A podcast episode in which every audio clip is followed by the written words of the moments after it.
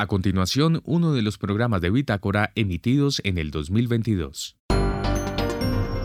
Bitácora es investigación, creación y análisis. Aquí comienza Bitácora por Javeriana Estéreo.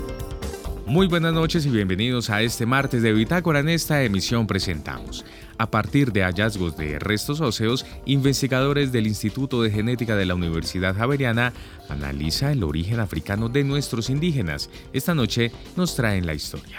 ¿Y cuántos días de escuela pierden los niños de los colegios oficiales por huelgas del magisterio?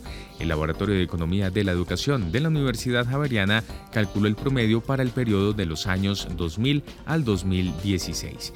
Y por otra parte, recorrer los 1.103 municipios del país para contar las historias que surgen de una Colombia bacana. Conozca con nosotros esta noche la posibilidad de conocer la magia de nuestro país. Y finalmente, ¿será cierto que la vida sexual de los colombianos ha disminuido notablemente en los últimos años? Esta noche un estudio nos lo muestra. María Fernanda Gutiérrez, José Vicente Arismendi, Laura del Soldaza, Juliana Sánchez y quien les habla Juan Sebastián Ortiz, estaremos con ustedes durante esta hora de Bitácora. Bienvenidos. ¿Cómo era el genoma de los indios antes de llegar los españoles a América? Esa pregunta se la hace el doctor Ignacio Briceño genetista, él es médico javeriano, tiene una maestría en ciencias de la Universidad Javeriana y un, doctorado en la Universidad de Newcastle en Inglaterra. Eh, y se ha dedicado toda la vida a la genética. El doctor Ignacio Briseño, bienvenido a Bitácora. Hace rato no venía por acá. Muchísimas gracias por la invitación. Siempre ha sido un placer venir a conversar de estos temas.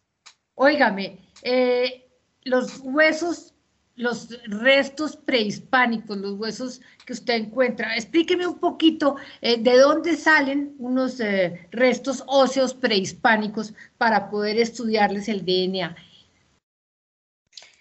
Pues eh, aquí tenemos que ir de la mano de los arqueólogos cuando tienen excavaciones que han sido debidamente aprobadas y que se han sido realizadas de una manera de una manera adecuada y estricta eh, y tenemos eh, entonces otro tipo de datos. Obviamente los arqueólogos eh, miran el entorno, hacen dataciones de, de la época en que vivieron estos individuos, miran también los objetos de cerámica, los objetos cotidianos, ellos eh, entonces, eh, basados en, en, eh, en, todo lo que encuentran, entonces hacen una reconstrucción de lo que era la cultura y de lo que era la vida en estos tiempos, pero ellos tienen muchísimas preguntas. Por ejemplo, ellos se preguntan si los individuos que están en un entierro son familiares, eh, si tienen alguna relación. Eh, también eh, cuáles son las relaciones genéticas con otros grupos. Y nosotros también tenemos otras preguntas. Tenemos preguntas desde el punto de vista de la genética y desde el punto de vista biológico. Queremos saber cómo era el genoma de los indígenas antes de la llegada de los españoles. porque sabemos... pero esperen un minuto porque es que el primer problema es los arqueólogos. Llegan los arqueólogos por alguna razón, están eh, buscando momias, me imagino, y se encuentran eh, unos huesos. Me imagino que los huesos los encuentran al lado de eh, más cosas, de ollas o de cosas de la época. ¿Y cuál es el primer criterio para decir que esos son restos óseos prehispánicos? Primero, el entorno. Pero yo estoy hablando del sur de Bogotá. Sí, estamos hablando, estamos hablando del sur de Bogotá, pero tienen además una forma de entierros que son eh, particulares, que ya son eh, conocidos. Además, eh, los enterraban con otros objetos, con ollas de, con ollas de barro, dentro de las ollas de barro tenían otro tipo de cosas para acompañarlos en su viaje a la muerte, en algunos casos encontramos, por ejemplo, eh, maíz, tenemos también los adornos que los acompañaron durante la vida. Ya. De lo, eso nos da mucha información, da, por ejemplo, nos dice eh, si eran, eh, qué tan importantes eran dentro de, dentro de su entorno, si eran, si era el cacique o si era alguien de... de la, novia del cacique. Pues, por ejemplo. bueno, entonces los arqueólogos los llaman a ustedes y les dicen, aquí encontramos unas tumbas o unos entierros de, de, eh, prehispánicos y ustedes como genetistas se van para allá y cogen los huesos y le sacan el DNA? Sí, en esto hay que ser muy estrictos porque uno de los problemas que tenemos aquí es la contaminación con el ADN eh, actual. O sea, de lo, todos los, de, o sea, si uno se descuida, termina estudiando eso a los antropólogos y no a los restos, a los restos óseos.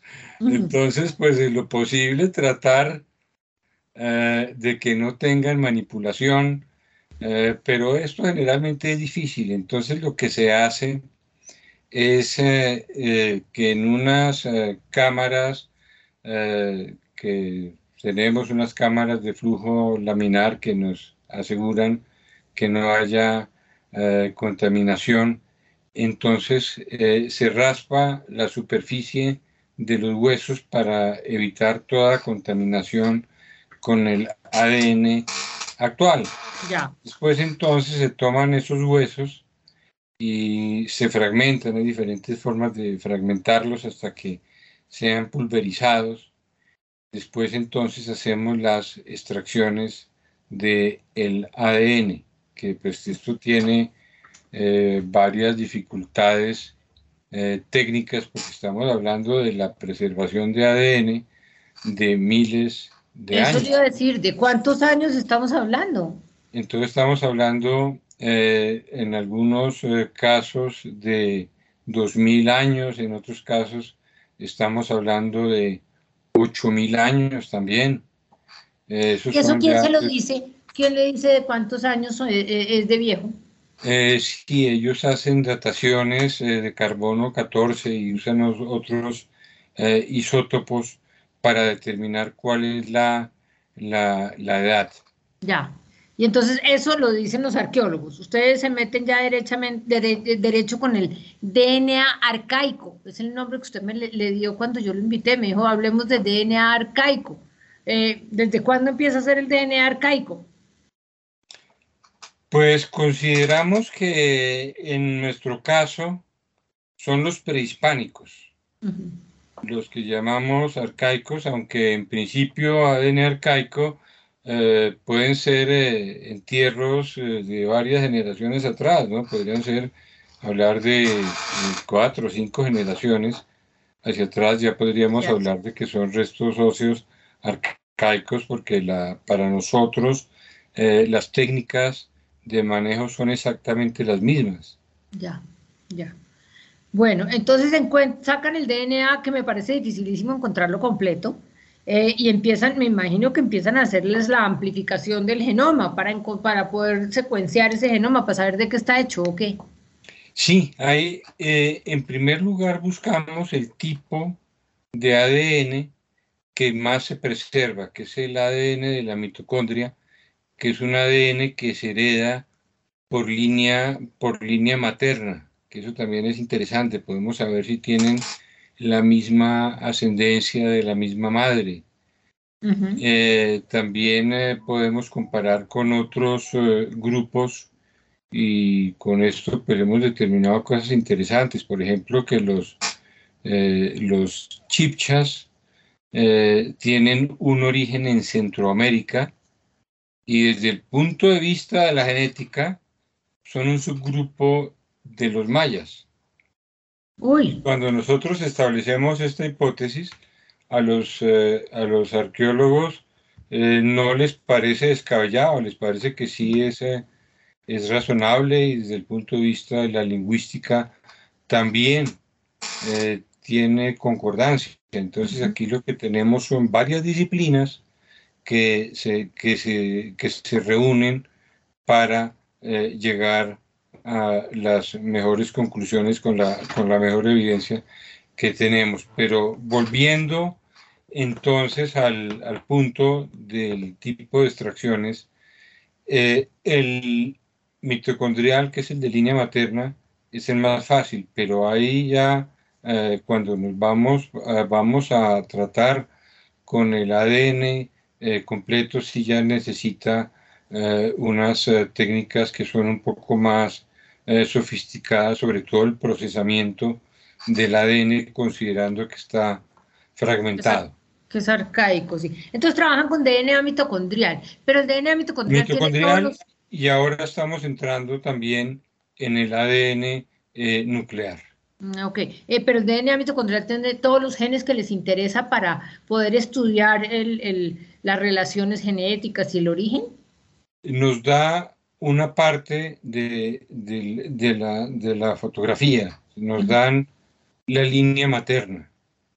Entonces nos puede decir si son hermanos por línea materna, nos pueden decir si comparten la misma madre, abuela, bisabuela, eh, etcétera, pero no nos da mucha información sobre eh, la parte la parte del padre. Nada. para eso nada. Para eso entonces nos puede eh, buscamos o, cromosoma Y o nos vamos al ADN eh, nuclear y pues ya para estas técnicas que son eh, costosas tenemos que trabajar eh, entonces con otros grupos como por ejemplo la Universidad de Southampton y también algunos grupos de Dinamarca y lo que nosotros hacemos es que nosotros enviamos a nuestros estudiantes a estos laboratorios en Europa para que ellos eh, traigan estas tecnologías. Ya, pero, pero cuénteme una cosa, cuando uno se va y encuentra un hueso en un lugar, eh, le saca el DNA, ¿qué busca? ¿Qué es lo que usted no... La, búsqueda no es saber si, está, si es hermano del que está, de que está eh, enterrado al lado. ¿Qué es lo que le buscan? ¿Qué es lo que quieren saber? Queremos saber las relaciones con otros grupos y también queremos ir mucho más allá. Por ejemplo, sabemos que la conquista europea se facilitó eh, más que por el uso de las armas y que por la guerra, fue realmente una guerra biológica. Mm. Estamos eh, hablando eh, que según lo que, los cálculos que han hecho los arqueólogos en la sabana de Bogotá, la población prehispánica era muy grande tanto que a ese número solamente se llegó hasta principios del siglo XX. Entonces estamos hablando de que, de que más del 90% de los indígenas murieron por efecto de las infecciones. Y ahí entramos en su, ahí entramos en, su tema. Probablemente fue la viruela, probablemente fueron eh, Pero eso no se ve en el genoma, eso no se ve ahí, ¿o sí? Eso no se ve. Pero podemos mirar, eh, por ejemplo, el sistema HLA del sistema inmune, porque en los estudios que hemos hecho en indígenas actuales, sabemos que la diversidad es muy bajita. ¿Y eso qué significa? Entonces la diversidad de los indígenas actuales es bajita Puede ser por una selección que se hizo debido a que los, los eh, algunos eh, alelos eran más susceptibles a las infecciones traídas por los europeos que otros. Eso podría ser una explicación. La otra podría ser que definitivamente por el proceso de poblamiento que tuvo América, que seguramente por el estrecho de Bering pasaron solamente unos pocos individuos, unas pocas familias. Tampoco tenían mucha diversidad. Mire usted. Eh, y eso lo vemos en todos los grupos de indígenas, me refiero a los chipchas, a los, eh, a todos los que ustedes están mirando, ¿les pasa lo mismo? Sí, tiene una baja diversidad. Eh, y además eran muy endogámicos, entonces, entre ellos eran muy endogámicos. Además, eran muy endogámicos. En el HLA vemos que la, que, la diversidad es muy bajita. Eso lo, conocemos desde hace ya bastante tiempo. ¿Esos estudios ustedes los hacen en dónde aquí en Colombia? Esos estudios los hemos hecho en la Universidad Javeriana y también hemos hecho estudios, ahora estamos haciendo estos estudios en la Universidad de La Sabana. Pero eh, eh, estudiaron eh, restos encontrados en dónde? ¿En dónde estaban esos indígenas? Hemos, hemos de la sabana, de, de, bueno, de los indígenas actuales, en el proyecto de la expedición humana visitamos todo el país, tenemos y estudiamos más de 26 grupos indígenas. Estamos hablando de que estuvimos viajando eh, por el Chocó, la costa atlántica, eh, Cauca, Nariño, Putumayo, estuvimos en el Amazonas, también en la zona de los, de los llanos, en la Guajira también estuvimos, en la Sierra Nevada de Santa Marta, de tal manera que con eso pudimos reconstruir eh, cuáles eran los, los parentescos que tenían entre los diferentes, eh, eh, diferentes eh, grupos mm. prehispánicos. Óigame, qué belleza de trabajo. Yo me acuerdo con mucho cariño de la expedición humana. Fue un momento de la Universidad Javeriana, un impulso de la genética increíble. conclusión de todo este trabajo, todavía no hay conclusiones. Ustedes van a seguir estudiando los grupos prehispánicos y van a seguir estudiando todas estas características por siglos o van a acabar cuándo? Pues yo creo que esto sigue cuando, cuando se realiza un proyecto y tenemos unos resultados, lo que pasa es que salen muchas más respuestas, más, preguntas. Sí, ¿No? Entonces, eh, eh, yo creo que vamos a seguir por mucho, por mucho tiempo. En la primera parte del proyecto estudiamos los indígenas actuales, pero entonces ahora queremos saber cuál es la diferencia que tienen los actuales con los prehispánicos. Eso me lo va a dejar en continuará para otra entrevista porque su tiempo, se acabó, pero siempre los trabajos que ustedes hacen desde el Instituto de Genética son bien chéveres y además lo dejan a uno con, mucha curiosidad. ¿Qué parentesco tienen los eh, actuales, los indígenas actuales con los anteriores? Pero ya puedo suponer que son bien primitos hermanos, por lo que me está diciendo. Me lo deja para la próxima, ¿vale? Doctor Ignacio Briceño, fue un placer con usted. No me olvide que le vaya bien y siempre bienvenido por acá por Javier Estela. Muchísimas gracias por la invitación. Ha sido un placer. Y ahora en Bitácora, una muestra de la música sin fronteras de Javeriana Estéreo. País Italia. Intérprete Giwa. Canción Pétalos y Pájaros. Ya regresamos.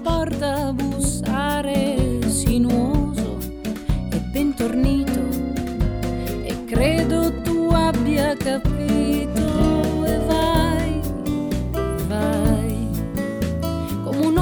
che grava la sabbia e scompare vai. E vai lasciando soltanto un'orma di mare.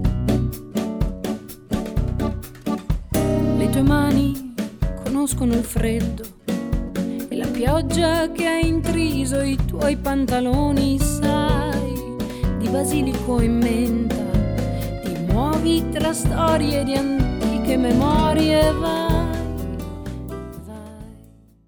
El Laboratorio de Economía de la Educación en Colombia, que tiene la Universidad Javeriana, calculó cuánto tiempo están los escolares colombianos sin clase por las huelgas del magisterio en un periodo de varios años. Vamos a comenzar con ese dato en esta entrevista con la profesora e investigadora Luz Karime Abadía, que nos acompaña a esta hora en Bitácora. Buenas noches, profesora Abadía. Buenas noches, José Vicente. Un saludo especial para ti y para todos los oyentes. En promedio, ¿cuántos días están los niños colombianos, los escolares colombianos sin clase por cuenta de las huelgas del magisterio? Bueno, nosotros recopilamos información de todos los paros que realizan los, los docentes de colegios oficiales en el país. No solamente son los paros que a veces vemos nacionales, sino que hay, y esto es importante, a veces hay paros a nivel de algún colegio específico, a nivel de municipio o a nivel solo de un departamento del país. Y si sacamos un promedio, eh, de un análisis que hicimos entre el 2000 y el 2016, vemos que los estudiantes pierden el 35% de la jornada escolar de un año en Colombia, los, estudiantes de colegios oficiales. Esto nos da em, en promedio 72 eh, días de, clases perdidas eh, por año. 72 días al año. Son días que además son muy difíciles de reponer, hay contenidos que se quedan por fuera, ¿no es así? De acuerdo. Em, generalmente eh, cuando son paros de, muy larga duración, que, que, en este periodo de tiempo los hubo, em, a veces, eh, pues el Ministerio de Educación en conversación o en negociación con FECODE solicita unas reposiciones, pero este no es la constante. Entonces, la mayoría no se reponen, pero incluso cuando se reponen, se reponen en jornadas complementarias. Eh, a veces es en diciembre, en vacaciones, corriendo, y esto hace que pues sea muy difícil realmente eh, avanzar como se debiera y en la misma calidad tanto pues para el aprendizaje como los métodos de enseñanza que pueden usar los profesores. Sin duda se queda tema por fuera, sin duda los estudiantes se quedan con grandes eh, vacíos en sus aprendizajes. Esta investigación del Laboratorio de la Economía de la Educación en Colombia, que es de la Universidad Javeriana, una, una entidad vinculada a la Universidad Javeriana, eh, sirvió de base para un artículo muy interesante que se puede leer en la, en la web, en la revista Pesquisa. Eh, sobre el paro de maestros en Colombia y la educación. Allí leo además un dato interesante. La Federación Colombiana de Trabajadores de la Educación, FECODE, reúne 33 sindicatos regionales y uno nacional. Y ellos además, pues por convicción, a veces se unen a paros que no tienen que ver con el magisterio. Así es, y esa es parte, digamos, clave en, las metodologías econométricas que usamos para hacer em, esta medición. Esta investigación es una investigación que realicé en conjunto con otras dos colegas profesoras del Departamento de Economía, que son Silvia Gómez y Juanita Cifuentes. Eh, lo que pretendíamos era ver si eh, los paros de maestros en Colombia tenían un efecto en los aprendizajes, en el desempeño académico de los estudiantes, medido a través de las pruebas de estado que, como sabemos, se llaman las pruebas Saber 11. Entonces, lo que, lo que encontramos es que pues hay una intensidad muy alta en número de días perdidos y en, número de, veces que se hace paro en Colombia, que además los maestros, como bien mencionabas, eh, José Vicente, realizan paro por aspectos que no tienen nada que ver con la educación. Para mencionar un ejemplo, puede ser porque están en contra de un tratado de libre comercio, porque se solidarizan con otros sectores de la economía. Entonces, eh, realmente los motivos son muy variados. Eh, obviamente también hay motivos como retenciones salariales, es decir, pagos que no se dan a tiempo, bajos salarios, mal servicio de salud, malas condiciones de infraestructura en los colegios, entre muchas otras razones eh, y lo que nosotros encontramos es que en efecto los estudiantes que han estado expuestos a más días de paro y a más paros obtienen en promedio un menor puntaje en las pruebas Saber 11. Claro, que eso lo indicaría el sentido común, pero que era bueno validarlo con datos y con datos empíricos. Ahora, para uno medir eh, los resultados de las pruebas, saber como un indicador, o mejor dicho, para que los resultados de las pruebas, saber fueran un indicador de posible perjuicio de los estudiantes, los chicos que entraron a estudiar en el año 2000 toman las, pruebas saber en el año 2010 más o menos, ¿cierto? Sí, eh, sí, son como sí, 11 eh, años, son 5 años de primaria y 6 de secundaria, entonces en efecto eh, es, es, todo el acumulado de cada año van perdiendo y van perdiendo días de clase, entonces pues hay unos rezagos que se van acumulando. Y algo que es muy importante destacar es que e-, esto no ocurre en los colegios privados, entonces es un, elemento adicional que hace que la calidad eh, sea menor y que se amplíen las desigualdades sociales. No, pues es que profesora Badía, si de del 2000 al 2016 el promedio anual son setenta y pico de días, en 10 años un chico o una chica dejaron de asistir 700 días a clase, esos son dos años perdidos. De acuerdo. Sí, realmente es, es, grande y lo que encontramos, si bien es difícil compararse con otros países, pues sí vemos que es una incidencia alta, eh, incluso similar a otros países de América Latina. Así es. Ahora, estaba yo mirando aquí eh, cifras oficiales del gobierno de Colombia.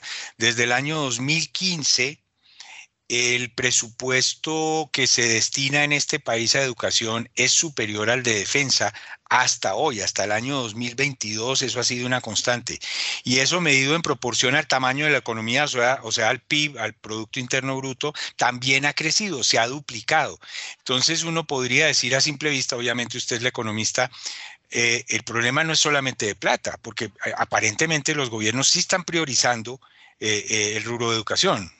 Digamos que em, de ese presupuesto que se dedica a educación, el 80%, casi 90% se va completamente al pago de la nómina de, maestros del sector oficial.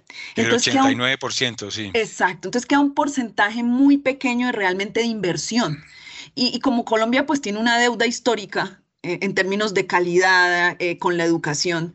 Entonces, realmente eh, se necesitan más recursos. Obviamente, no solo es un tema, como bien usted lo menciona, de tener más recursos. Uno puede tener más recursos y seguir obteniendo malos resultados, porque también es un tema de cómo se invierten estos recursos, si las políticas son efectivas o no, y si hay voluntad en general de diferentes actores de la sociedad para darle prioridad a la educación.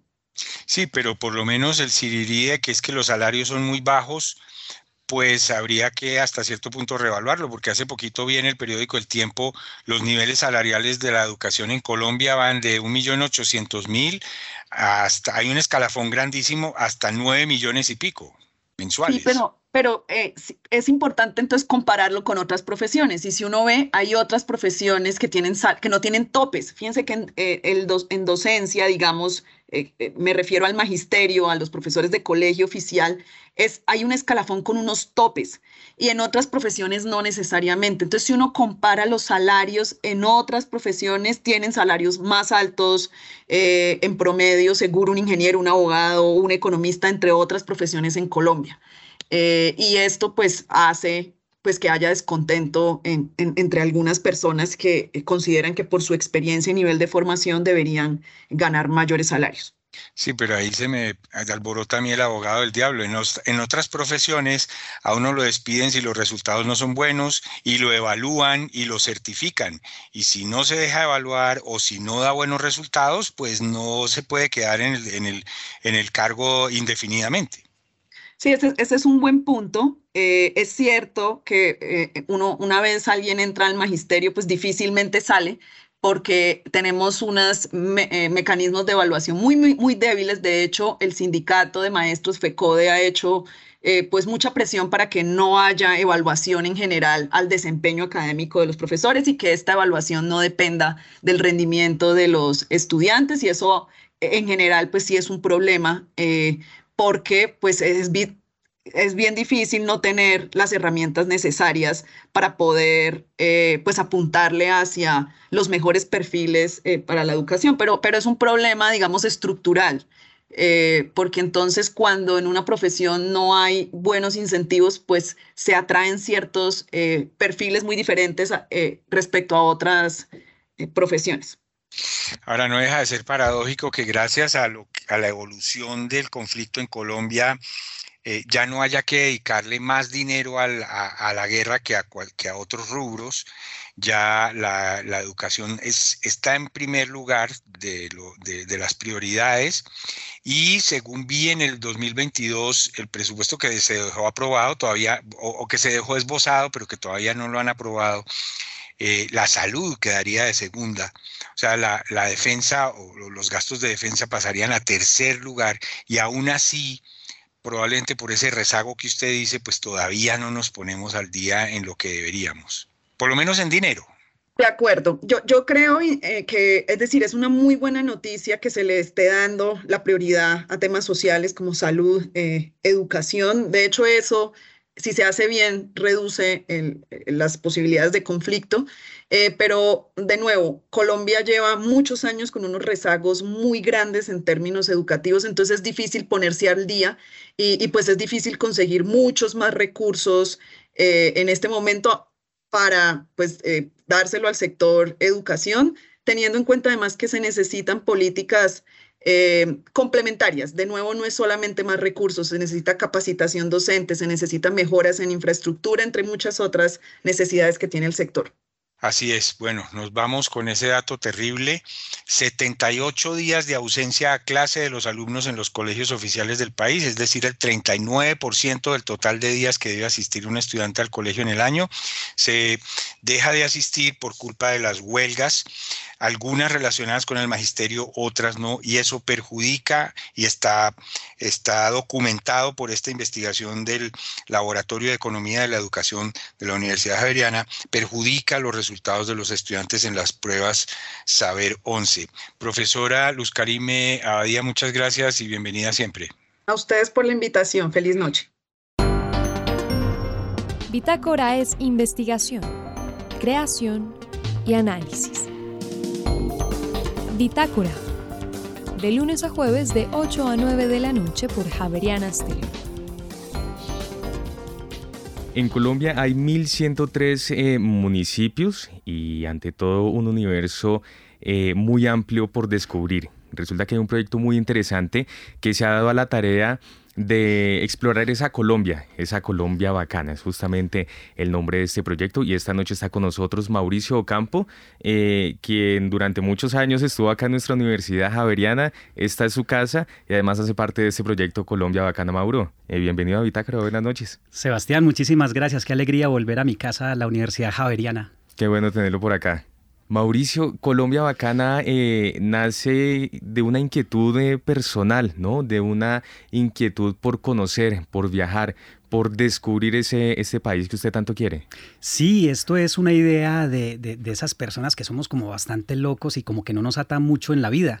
Entonces se venía manejando la opción de poder hacer algo por el país desde nuestras capacidades, en el caso mío que es el periodismo. Y pues me tocó cuando trabajé en medios de comunicación viajar como en una época muy difícil del país, con mucha guerra, demasiada violencia. Y yo creo que, que, que este cambio que hubo, este proceso que tuvimos, el cambio que ha tenido el país nos animó a continuar con este proyecto, más todo lo que vivimos desde la Universidad Javeriana de conocer más allá de nuestro entorno, nos animó a armar este grupo y empezar a trabajar en Colombia Bacana. ¿Qué es Colombia Bacana? Bueno, Colombia Bacana es un proyecto periodístico que busca ir a los 1103, como dijiste vos, digamos que 1104, contemos a Bogotá porque es un distrito especial, eh, municipios que tiene Colombia para contar historias bacanas, para hablar sobre cultura, sobre emprendimiento, sobre naturaleza, sobre diversidad, sobre, sobre turismo. Es decir, poder contar muchas de esas historias que los medios por su, por su agenda, por la necesidad de contarlo inmediato, hay veces no puede trascender a contar esa historia profunda, esa Colombia profunda que tenemos nosotros. Eso es lo que hacemos. ¿Cuántos municipios han recorrido? ¿Cuántos kilómetros lleva hasta ahora Colombia Bacana? Bueno, eso, e, esa es una excelente pregunta porque esto es un proyecto a largo aliento y eso es lo que lo anima y lo que le deja a uno. Seguramente vamos a heredar muchos municipios al que venga a seguir con este proyecto de Colombia Bacana porque hasta ahora llevamos un año de, salida, salimos en noviembre del 2019, cuando ya la pandemia nos dejó salir, y llevamos 29 municipios de, cinco, de cinco departamentos ya. Hemos ido por Cundinamarca, eh, Guaviare, Guainía, eh, Caldas, Ah, no, llevamos cuatro departamentos. Ahorita vamos a seguir con el Valle del Cauca a partir de la próxima semana. Son muchas historias, son numerosos relatos, son eh, un montón de cosas las que ustedes muy seguramente se han encontrado y se encontrarán durante estos eh, recorridos. Eh, y nos podríamos quedar muchísimo tiempo hablando de estas historias, ¿no? Pero algunas que a usted le hayan llamado mucho la atención y que usted se siente y dice, es, esta es la Colombia bacana. Hermano, mire, nosotros si quieren ver todas esas historias que nosotros publicamos, pueden ver que ya tenemos más de 100 historias publicadas en YouTube. Eh, nos pueden buscar como Colombia Bacana, también en Facebook como Colombia Bacana e Instagram. Y ahí son 104 videos que cuentan 104 historias diferentes. Todos los días lo vemos y, nos encontramos gente muy, muy maravillosa en este país. Miren, hay un señor que nos llamó tanto la atención y es cerquita de Bogotá, o sea, muchas personas pueden mirar la forma de ir allá. Se llama el Museo de la Llanta. Entonces, cuando uno le dicen que, hace cosas en llantas, entonces uno dice, ve, pues materitos, lo que uno ha visto por ahí normalmente. Vamos a visitar a este señor. Y es un señor con una humildad y una sabiduría increíble. Y cuando empieza a ver uno lo que él tiene y su museo, Es increíble, tiene más de mil piezas, de las cuales más de la mitad son hechas en llanta, y no hablamos de la, de la materita, sino que hablamos de un King Kong de 5 mm. metros de alto por 3 metros de ancho, sol, de, ancho solamente hecho con llanta. Y él nos cuenta en esa historia que lo hace con un cuchillo, con un taladro, y con un, y con un soldador. Entonces, y la historia del señor de cómo llega a eso y, cómo, cómo, cómo hace su creatividad a pesar de no haber estudiado nunca nada. O encontramos también en Norcasia Caldas. ¿Pero dónde es el Museo de la Llanta? Ah, no le conté bien en San Francisco. En San Francisco de Sales, ustedes lo pueden buscar por redes sociales porque hay que, por lo del COVID, uno tiene que decir que va a ir a visitarlo y ellos... Antes de llegar a La Vega. Antes de llegar a La Vega, correcto. Muy bien. Ese, ese, municipio es hermoso, bueno, como todos los municipios de Colombia. Entonces, Norcasia Caldas, Río La Miel. Y en Norcasia Caldas, pues ese río La Miel, que es una hermosura. Pero allá nos encontramos además unas mujeres hermosísimas, luchadoras, trabajadoras. La, mayoría son de una, de, una, misma familia, pero luego se unieron otras eh, mujeres que han sufrido el tema de la violencia. esa parte del oriente de Caldas ha sido muy, muy violentado. Y estas mujeres salieron adelante, pensaron qué hacer. Allá se produce mucho el aguacate, entonces decidieron hacer, gracias al SENA, una microempresa para sacar el aceite del aguacate. Cuando uno ve el video se da cuenta la forma como trabajan con las uñas, porque tienen un aparato que se consiguieron por ahí hechizo de ahí extraen su, su, aceite y fabrican unos jabones espectaculares, unos, eh, unas especies de, aceites que, evitan que los zancudos se le peguen y, salieron adelante y están con su proyecto vendiendo sus jabones y, demostrando que Colombia es demasiado valiosa y en el sitio menos esperado encuentra uno gente muy, muy pujante que son los que hacen que esta Colombia realmente sea bacana. Son cientos y serán miles de historias en eh, las que hacen y harán parte de esta Colombia bacana y son historias que van llegando. Eh, pero hay, hay quizá alguna historia, Mauricio, que usted esté buscando en particular. Pues Sebastián, yo que creo quisiera encontrar. Yo creo que lo más bacano de este proyecto es dejarnos sorprender. Yo no, no, no sueño con nada porque todos los días me encuentro con historias de vida tan sensacionales que uno dice, fue madre, no tenemos el mm. país que nos merecemos, porque la gente es muchísimo más muchísimo más que nuestros gobernantes, muchísimo más que la forma como nos manejan y con lo que tenemos. Hay veces, le digo, cuando vivimos en las ciudades grandes, hay veces no sabemos a dónde ir o no conocemos mucho más de allá, vivimos muy prevenidos. Cuando uno llega a estos municipios, se encuentra historias maravillosas, se encuentra gente tan fantástica y como tan, tan ingenua en el buen sentido de la palabra. Mire, le voy a contar una anécdota. Me cuentan en Victoria Caldas, con todo este el tema de COVID, que, que estaban muy asustados en esa época. Y la orden era que nadie saliera de las casas. Entonces imagínese un pueblo pequeño, no tiene más de mil habitantes. Una ceiba grandísima, eso Una ceiba hermosísima en el, parque que no pudieron ver durante muchos días. Y entonces pasa el carro de bomberos en plena pandemia. Dice, por favor, nadie abra las ventanas. Todos quédense en sus casas porque viene un pana paciente con COVID de la vereda tal. Mm. Y todo el mundo se encerró, cerró ventanas.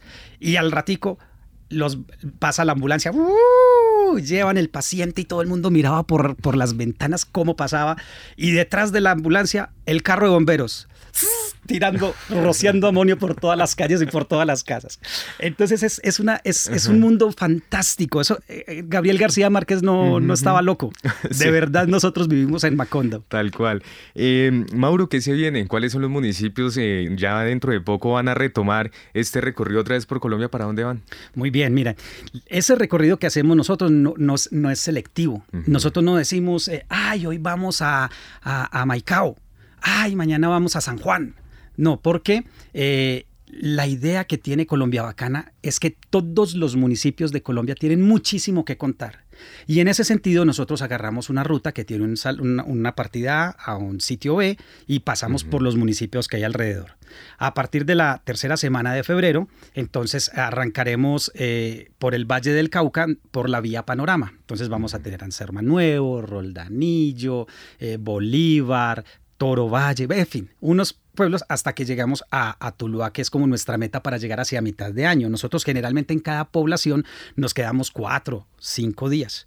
Y, luego, eh, hacia el segundo semestre, para que no se nos parezcan mucho los paisajes y las historias, vamos a dar un vuelco y vamos a ir a Ipiales y vamos a empezar de Ipiales hacia el centro del país. Qué maravilla.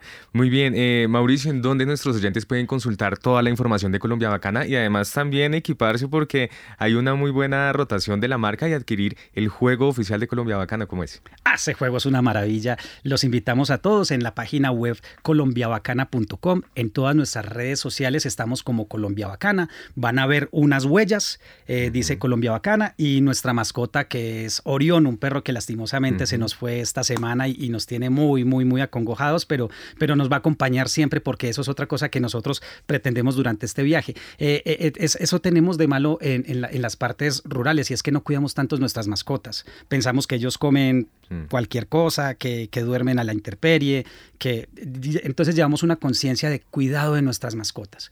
Entonces ahí en nuestras redes sociales, pues pueden ver todas nuestras historias y pueden conseguir todo lo, de la marca Colombia Bacana. Tenemos gorras, camisetas, tenemos unos pocillos fantásticos con imágenes de Colombia que hemos captado durante este viaje y por supuesto el mejor juego o el único prácticamente que existe para conocer nuestro país, divertirse, gozárselo y de verdad que, que, es demasiado pegajoso.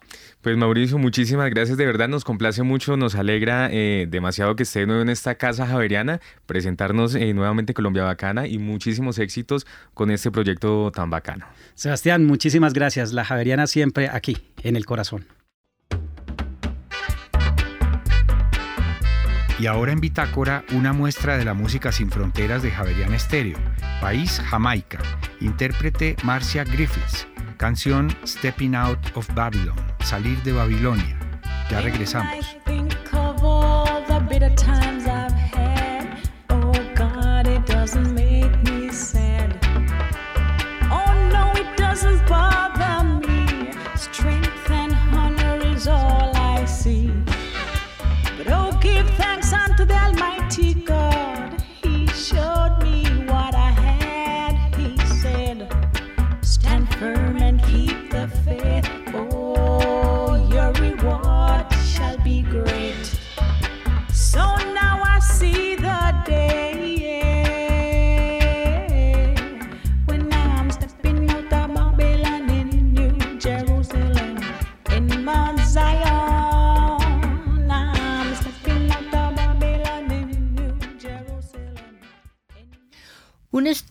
Publicó el año pasado en una de estas revistas importantes sobre el comportamiento humano eh, nos está mostrando los resultados del el comportamiento sexual de los humanos.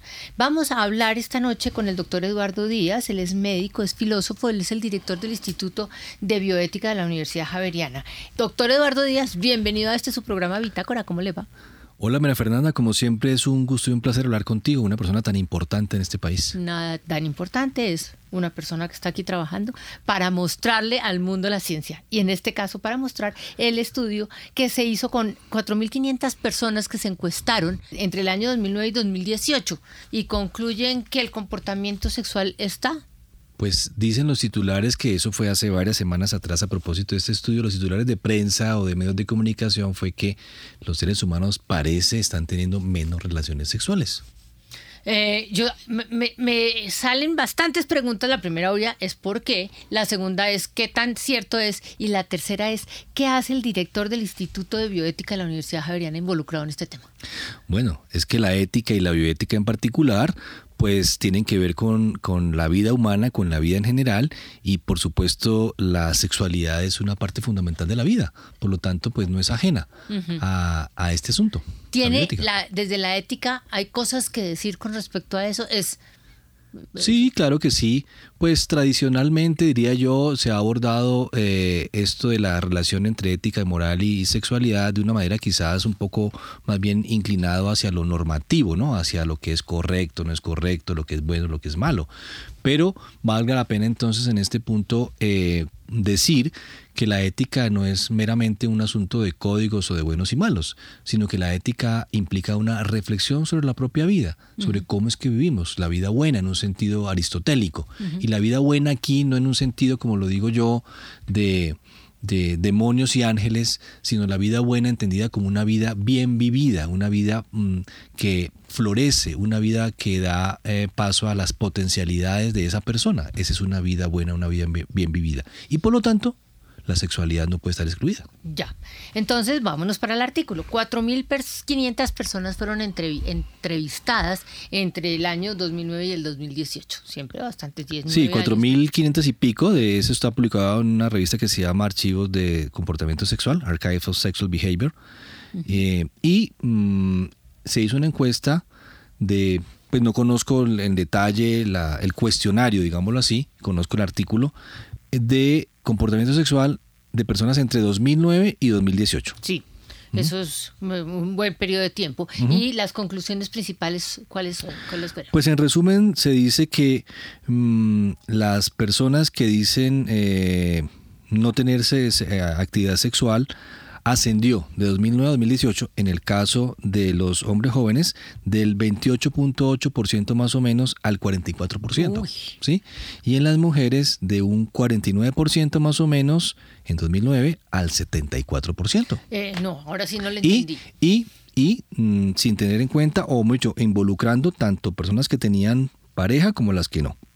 Pero cuando usted dice que las mujeres pasaron de un 44 a un 79, quiere decir que, que cuando empezó o cuando hicieron el primer... Eh, 49% de las mujeres decían que no tenían, actividad, sexual. Así es. Eso ya es alto. ¿En qué, Eso ya es alto.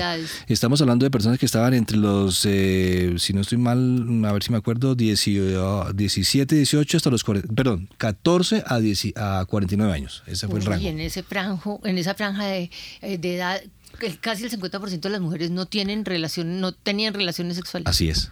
Eso ya es un dato que yo. Eso ya es un punto importante. Bueno. A mí me parece, bueno, estamos hablando de un estudio en Estados Unidos, no sí, es un no, estudio además es un artículo, un artículo en una revista indexada con referees que, de gente que está mirando, es decir, gente que conoce el tema, no, no, no nos están diciendo eh, mentiritas por ahí. Pero quizás es porque tú tienes en mente que las mujeres o las personas en general tienen relaciones sexuales, pero no necesariamente. Sí, yo hubiera pensado. No necesariamente. Eh, digamos, ese es un punto importante, porque primero, pues, eh, a ti te llama la atención las cifras eh, previas, ¿no? Las cifras de base, ¿no? Que ya de hecho muestran que la actividad sexual no es no es algo, digamos, que se vea en la población general con un porcentaje alto. O sea, que tú esperarías que el 80% dijeran sí, en ese rango de edad. Pero no, apenas 40, apenas 50% de las mujeres Y, Exacto. y 70 y pico, imagínate. Entonces, Primero, esa es una buena pregunta. Quizás tenemos que pensar en la sexualidad no solamente a través de los lentes de lo que pasa en nuestros días, ¿no? Se habla mucho de la sexualidad en términos de, por ejemplo, eh, salud, eh, en términos de eh, infecciones, en términos de LGTBI, en términos de grupos minoritarios, etcétera, pero estamos quizás dejando de lado una apreciación que nos permita mirar, por ejemplo, en este caso, el comportamiento sexual de las personas, cómo se está viviendo, y pongamos aquí esto en, con esta palabra que me gusta mucho, cómo se está experimentando la vida humana a través de, esa, de ese escenario que es la sexualidad. Pareciera que hay ahí como una... Mm, um, un menoscabo de esa experiencia, como que no todos tienen acceso a esa experiencia o no la están teniendo como nos imaginábamos, como tú te lo imaginabas. Sí, yo estoy, estoy bastante sorprendida eh, porque ahorita estaba pensando, pero si yo nomás miro el porcentaje de, parejas formalmente casadas, formalmente casadas, eh, yo creería que en mujeres más del 50% están, aunque ya se hayan separado, me refiero que hayan pasado por los procesos, eh, por eso me sigue pareciendo muy bajito, yo no pensaría... No, y, mira, y mira lo que pasó en la pandemia, algunos estudios muestran que el hecho de haber quedado en confinamiento no necesariamente implicó una mejoría en las relaciones sexuales. una disminución. No necesariamente, exactamente. No está, eh, por el hecho de estar encerrados ahí, los dos en la casa, significó que estaban teniendo más relaciones sexuales. Mire usted, ¿Mm? eh, sabe que me lleva a una reflexión interesante, me lleva a una reflexión interesante. Eh, lo siguiente que, usted tiene ahí es que hay más, es menor el, número de casos en mujeres, es mayor el número de casos en mujeres que Son más, claro pues no, no quiero, pues no tengo la evidencia en la mano, pero yo me imagino que es un asunto biológico, ¿no? Eh, pero parece que son las mujeres las que menos tienen relaciones sexuales en este, en este estudio lo muestran, ¿no? ¿Y por edades tiene algo? No, por edades no tengo discriminado aquí en las notas que tengo tomadas, pero, pero quisiera, por ejemplo, también agregar que eh, aumentó el número de personas jóvenes que se eh, autodenominan como asexuadas, personas a las cuales no les interesa el sexo, no están interesadas en eso. ¿No? Ese es el, significado de asexuado. Sí, de asexuado, porque pues todos somos sexuados, obviamente, como seres sociales y biológicos. Pero, digamos, se, se, se, ven a sí mismas como personas no interesadas en el sexo, digámoslo así. Ahora, el estudio plantea, pues unas, o sea, muestra unas cifras y plantea unas, unas hipótesis, plantea unos caminos que habría que investigar con más cuidado, que tienen que ver, por ejemplo, con la causalidad, o sea, ¿por qué esto está ocurriendo? ¿Qué está sucediendo? Entonces, el estudio eh, incluye probabilidades que tienen que ver con... Hay una que me llamó mucho la atención. La gente está más ocupada, no tiene tiempo. Así de sencillo. Es que la vida sexual implica una posibilidad de tiempo libre, de estar relajados, de estar en, una, en un ambiente de tranquilidad, dispuestos al gozo. Y en esta vida moderna, sobre todo en las ciudades grandes, pues todo el tiempo está la gente corriendo, de aquí para allá. Madrugan mucho y llegan a la tarde a la casa muy tarde, cansados, y en el día están todo el tiempo en el trabajo. El fin de semana se dedican los que son pareja a cuidar a los niños o a cuidar a los perros, porque pues ahora son niños o son los animales que tienen en la casa, sí, O a lavar el carro, que es lo que hace la clase media siempre, lavar el carro, hacer las cosas de casa, hacer el aseo, y entonces todo esto que implica relacionarse con el otro a través de un campo em, tan importante como la sexualidad, va quedando de lado, va quedando de lado. Entonces hay una hipótesis que es, la gente no tiene tiempo. Otra hipótesis que arrojan pero como te digo, son, son, son hipótesis que habría que ir verificando con más detalle y con más calma. Tiene que ver, por ejemplo, en los jóvenes, en el tiempo que pasan en sus juegos ahora, en los juegos eh, electrónicos, en los juegos de Internet, el tiempo que pasan ocupados en, las, en, las, redes sociales. Parece ser que eso también está quitando em, tiempo a la interrelación con nosotros. Ya hemos hablado en, en nuestra sociedad de todo lo que implica este estar metidos todo el tiempo en la pantalla. Eso le quita a las personas la posibilidad de interactuar con los otros. Si tú estás todo el tiempo en la pantalla, pues no tienes tiempo de entrar en contacto con los demás, ¿cierto? Hay un placer que estás viviendo tú sola, para ti mismo. Sí, bueno, pero yo me voy a ir al campo de la biología. Es decir, me voy a la biología de la conservación, básicamente. Eh, eh, generalmente, si uno le pone, eh, pone el, tema sexo casi que en la nevera, termina concluyendo que independientemente de los sentimientos, a todo lo que significa emocionalmente, el sexo es la estrategia para mantener la especie en la, conservación de la especie. Si nosotros quitamos eso, corre, es decir, estamos corriendo un riesgo. Obviamente tenemos tanto que no, lo estamos corriendo, pero, pero uno en, en general, o los, eh, los animales en general, el sexo lo tienen más de conservación de la especie. Pues, bueno, los seres humanos nos hemos escapado un poco de esa dicta, pues, dictadura, pero por ese, ese, determinismo biológico, ¿no? Sí, los animales se aparean en ciertas épocas, particularmente. Los seres humanos, en cambio, estamos dispuestos al sexo en cualquier momento, es decir, no está atado sí, el asunto de la procreación. Que me voy a ir, me, voy a ir para el proceso hormonal del, ciclo sexual de la mujer, por ejemplo. Hay unos momentos en donde la mujer eh, está ah, más interesada en el sexo porque está sexualmente más eh, más prolífica, si lo podemos llamar así. Esa parte no alcanza a afectar en el porcentaje, es decir, eso como que no está tocando el comportamiento sexual real de las personas. Sí, lo interesante es que hay una cantidad de situaciones en la sociedad nuestra que parecieran estar desviando esa cantidad de o, esa búsqueda de, lo, de, de, la unión, de lo placentero, del compartir, del unirse, porque pues el sexo tiene que ver con todo esto. Digamos, el sexo es reflejo de nuestra sociedad también. Claro, claro, pero es que me llama la atención que... Y mira, mira lo que sucede en los países muy desarrollados. Las tasas de natalidad son muy bajas o son de cero o son de, por debajo de cero.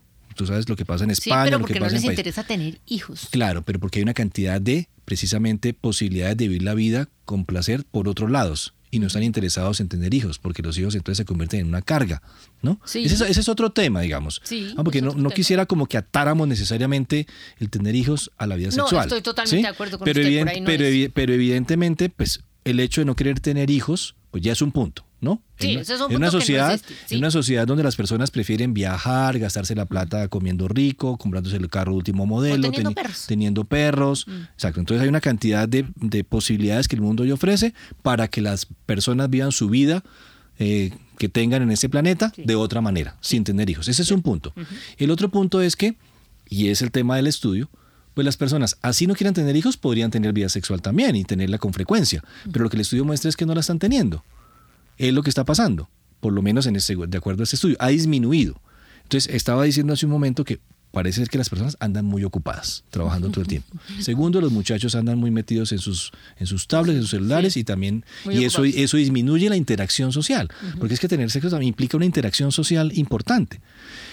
Ah, también el, el, estudio habla de cuestiones que, que son como, como, que inciden poco, pero parece que inciden en este, en este resultado y es la gente, y, y, eso sí tendría yo que mirarlo con más detalle, parece que hay menos consumo de alcohol, ¿no?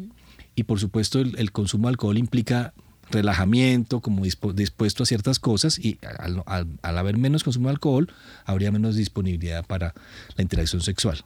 ¿no? Eh, sí. Ese es otro punto ¿Será interesante. Cierto ¿Será cierto? ¿Será hay, cierto? Hay, que, hay, que, mirarlo con, con, sí. con detalle, ¿no? Eh, aunque también el estudio habla de que ha aumentado la tendencia a tener lo que ellos llaman ahí como, como sexo rudo, digámoslo así, ¿no? Que también plantea unos asuntos éticos, ¿no?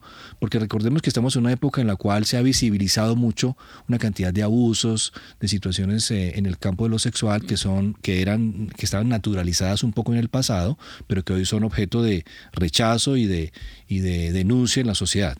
Entonces aquí viene todo el tema de que a algunas personas les está, o, o, el estudio muestra, la encuesta muestra que a algunas personas parece que les gustará más ahora tener cierto sexo rudo, significa aquí jalarse el pelo, algunas sí, nalgadas, sí, ese tipo de cosas. Cosa que... Pero esto, esto plantea la importancia de mirar si estas cosas se están dando con el pleno consentimiento de las personas, si las personas están preparadas para, para esto, porque digamos, si uno se encuentra con una pareja sexual y la otra pareja sexual tiene como tendencia a esto, pues eso puede causar un poco de disconfort en quien no está como mmm, listo para asumir este tipo de comportamientos. Entonces, el estudio muestra también esa parte que me pareció interesante.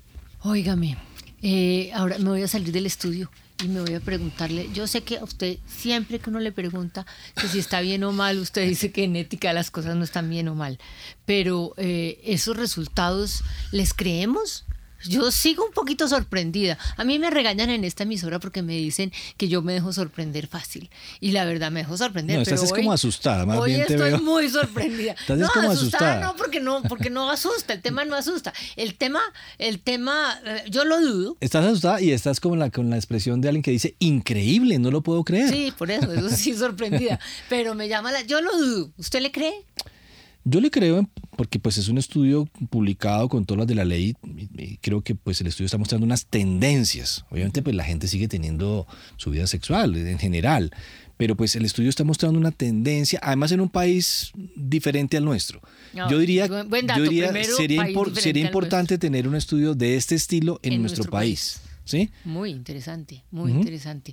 Eh, y eh, tiene implicaciones sociales importantes. Claro. En y, comportamiento. Y éticas, vuelvo y te lo digo, porque es que la ética no solo tiene que ver con buenos y malos o con códigos. Aquí la ética, volvamos, vuelvo a decirlo, tiene que ver con la manera como las personas piensan sus propias vidas. Y entonces yo diría, a propósito de este tema y nuestro programa de hoy, yo diría cómo las personas están asumiéndose en tantos seres humanos, en este caso, en relación con su vida sexual que puede ser en el contexto de una pareja establecida, de una pareja que se ha casado, una pareja que tiene hijos, y eso plantea unas situaciones digamos, eh, importantes que hay que asumir.